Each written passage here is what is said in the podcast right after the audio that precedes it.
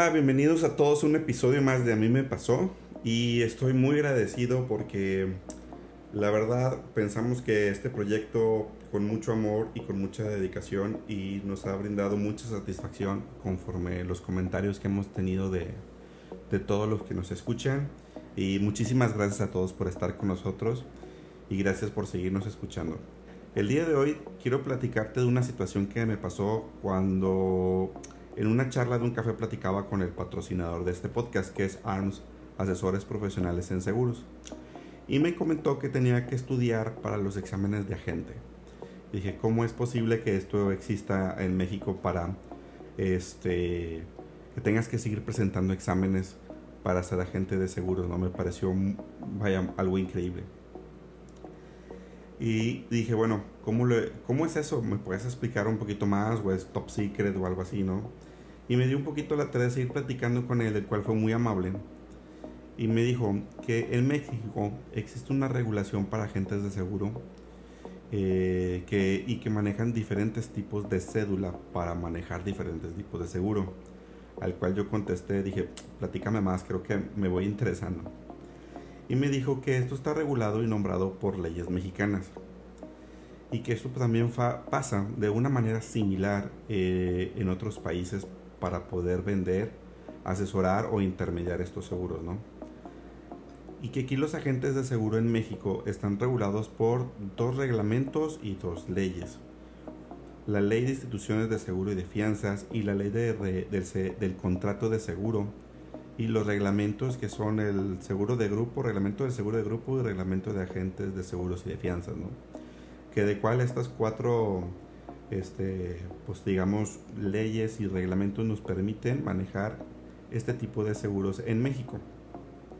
Y de ahí demanan pues todas las normas que van alrededor de poder vender y asesorar o intermediar estos productos y llegarlos a la gente que los ocupa y los necesita, ¿no?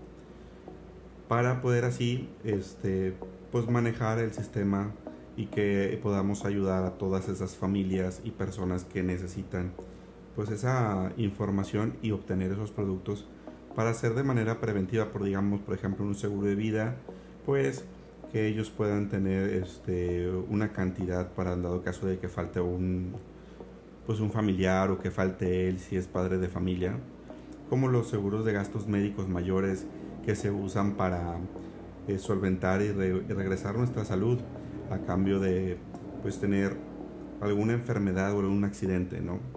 También tenemos pues en cierta forma los seguros de retiro que pues obviamente la, en México ya no se tiene cierto sistema de pensiones y por obvias razones, me explicaba, pues ya los jóvenes tienen que tener pues un futuro seguro y que de esta manera puedan ellos tener un, pues un retiro digno y no tener este cuando lleguen su edad de jubilación quedarse en ceros, ¿no? Esto va relacionado mucho con todo lo que se tiene en situaciones de desastre como ha ocurrido como inundaciones, como eh, los accidentes de auto, los accidentes de moto y todos los seguros pues nos ayudan a, limitar o de cierta manera mitigar nuestra pérdida financiera de tal forma que con el pago de un deducible, un coaseguro, un copago podamos adquirir ciertos servicios para beneficio de nosotros, ¿no? De esta manera es muy, muy sui generis el concepto de la gente de seguros que él me explicaba, pero que también en ellos, en México, tienen diferentes categorías y que deben de presentar diferentes exámenes para acreditar esa capacidad técnica de poder asesorar, vender o intermediar. Me contaba adicional que esta, esta cédula que ellos tienen tiene una vigencia de alrededor de tres años calendario y que cada tres años debe de refrendarse y otra vez volver a presentar los exámenes que se tienen eh, por parte de la Comisión Nacional de Seguros y Fianza por medio de la, parte administrativa que ellos manejan. Para ser agente de seguros, me comentaba que se necesita, pues primero que nada, pues obviamente ser mayor de edad, ¿no? En dado caso de que la persona sea extranjera, pues sí los puede intermediar, pero se debe de acreditar y tener su documentación migratoria en regla para trabajar como agente de seguros en México. Tener mínimo la preparatoria y tener pues obviamente acreditada los exámenes, ¿no? La capacidad técnica de ser agente. Me comentaba que para ser agente existen diferentes cédulas en México y que cada tipo de cédula maneja diferentes tipos de producto que manejan las compañías de seguro. Por ejemplo, en México existe una cédula que se llama cédula A y este manejan todos los riesgos que tienen las personas y familias eh, y de seguros para manejar los daños a las personas y los daños propios, ¿no? Algo así. Y que estos se subdividen en dos categorías. Puede ser categoría A1 y pueden ser riesgos personales y familiares del seguro de personas. Y quiere decir pues manejar los seguros de vida, los seguros de gastos médicos, por ponerte un ejemplo. Y manejar también este, una categoría A2 que son riesgos personales y familiares del seguro de daño, ¿no? Pues también ellos pueden manejar la venta de seguros de autos, el asesoramiento del seguro de la casa, etcétera, con respecto a temas personales y temas de, daños de forma individual, ¿no?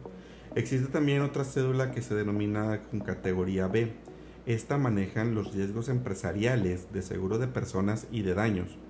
Quiere decir, y se subdividen, perdón, estas dos en dos, que es B1 y B2, y B1 pues son riesgos empresariales de seguro de personas y B2 que son riesgos empresariales de seguro de daños. Cada uno, como podemos decir, manejan la categoría A, pues temas de personas y la categoría B, temas de empresas. Obviamente el ir incrementando su categoría les permite, obviamente, tener una, un mejor manejo. Por ejemplo, digamos, una persona me decía que si tiene una categoría B, puede manejar pues, los riesgos de la categoría A sin problema y que puede manejar los dos tipos de riesgos para poder intermediarlos en ese sentido. También existe otra categoría de cédula C que se le llaman como que riesgos especiales y me decía que tiene que ver mucho por el tema de grandes desastres como los huracanes, los incendios, este temas de este, inundación fuertes como nos ha tocado con los diferentes huracanes y terremotos que hemos tenido y que se tiene ese tipo de cédula para pues, poder intermediar esa clase de seguros. También el tema del reaseguro, el manejo de los cascos de buque y hasta aviones, que quiere decir que para poder ellos manejar un seguro de un avión en dado caso, pues obviamente se requiere una categoría especial, ¿no?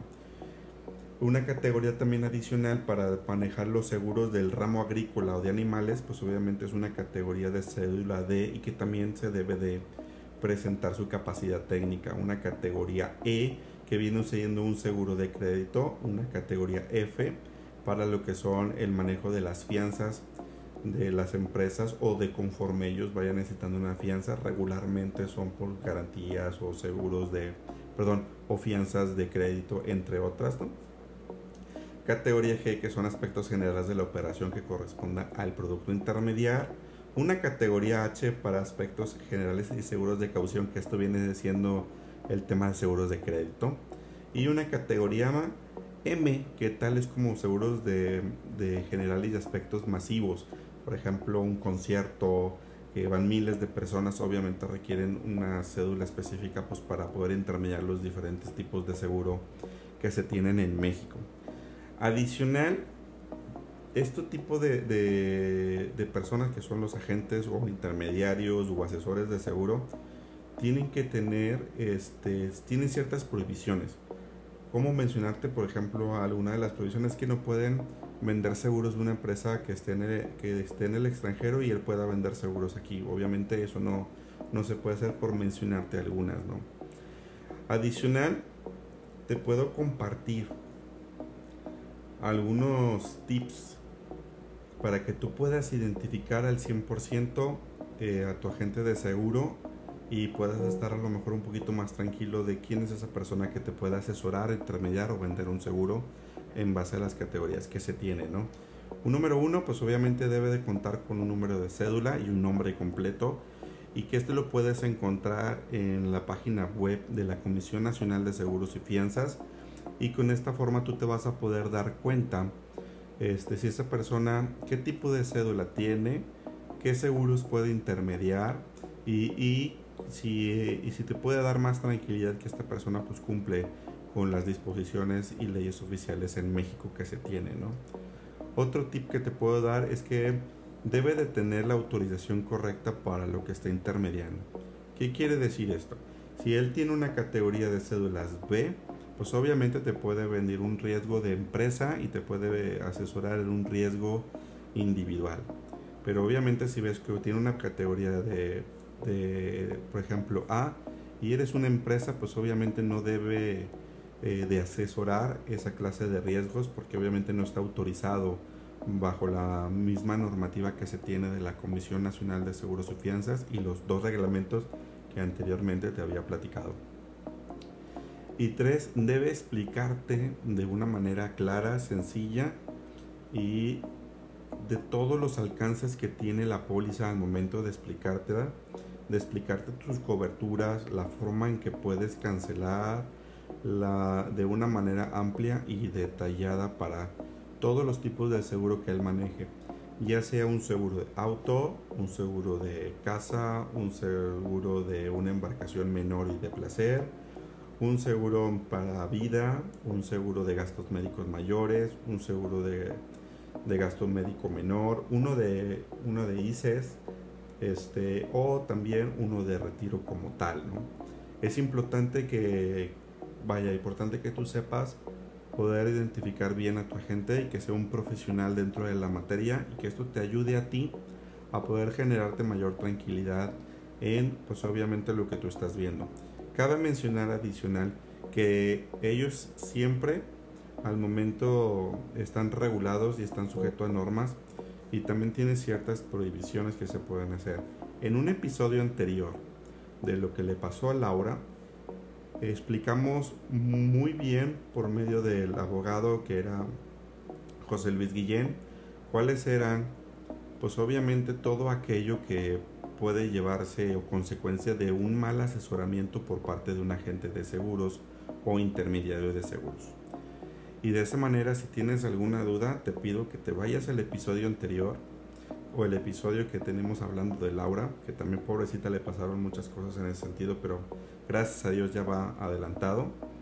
Y que precisamente explica eh, cómo son o cómo es, vaya, a lo mejor no me explico bien porque es un poquito las palabras entre legal y, esto es un poquito rebuscadas, pero explica de una manera clara cuáles son, cómo debe de tratarte la gente de seguros y adicional ¿A qué estaría sujeto el agente de seguros de no hacer su trabajo y tarea como debe de ser?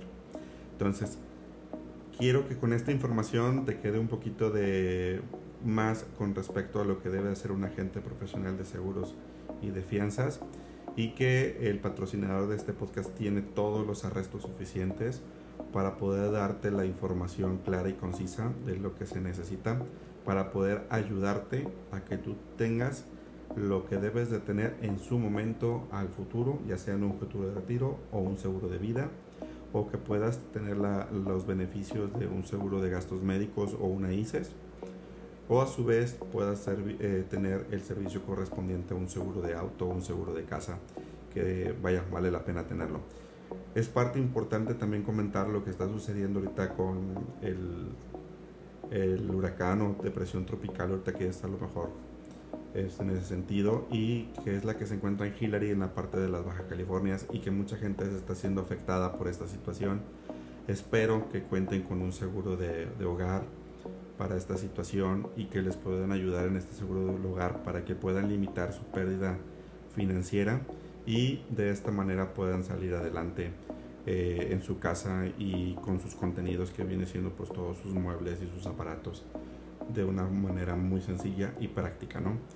Quiero más que nada agradecerte este espacio que me das para escucharnos, que gracias a Dios pues no te sangraron los oídos y gracias por permitirme estar contigo y seguir invitándote a que puedas seguir escuchando. Más adelante tendremos mayor información con respecto a temas de gastos médicos, temas de retiro y si tienes alguna duda pues no dejes de dejar tus comentarios en las redes sociales de ARM Seguros o en este podcast para podernos eh, identificar. También te pido que si nos puedes ayudar con puntuarnos con 5 estrellas en el podcast, estaré sumamente agradecido y muchas gracias por estarnos escuchando y seguirnos a esta información que esperamos que sea de utilidad para ti. Muchísimas gracias.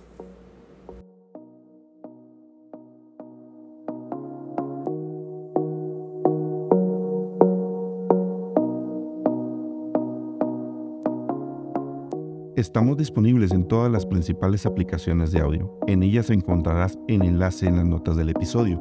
Solo toca o dedo en la portada. También encontrarás información de nuestro patrocinador. Apoyándolo, nos ayudarás a ofrecerte este programa de forma gratuita. Si te gusta lo que estás escuchando, de favor, otórganos una calificación de 5 estrellas y les digas a tus amigos cómo te ayudó esta información e invítalos a suscribirte. Esto fue A mí me pasó para que a ti no te pase.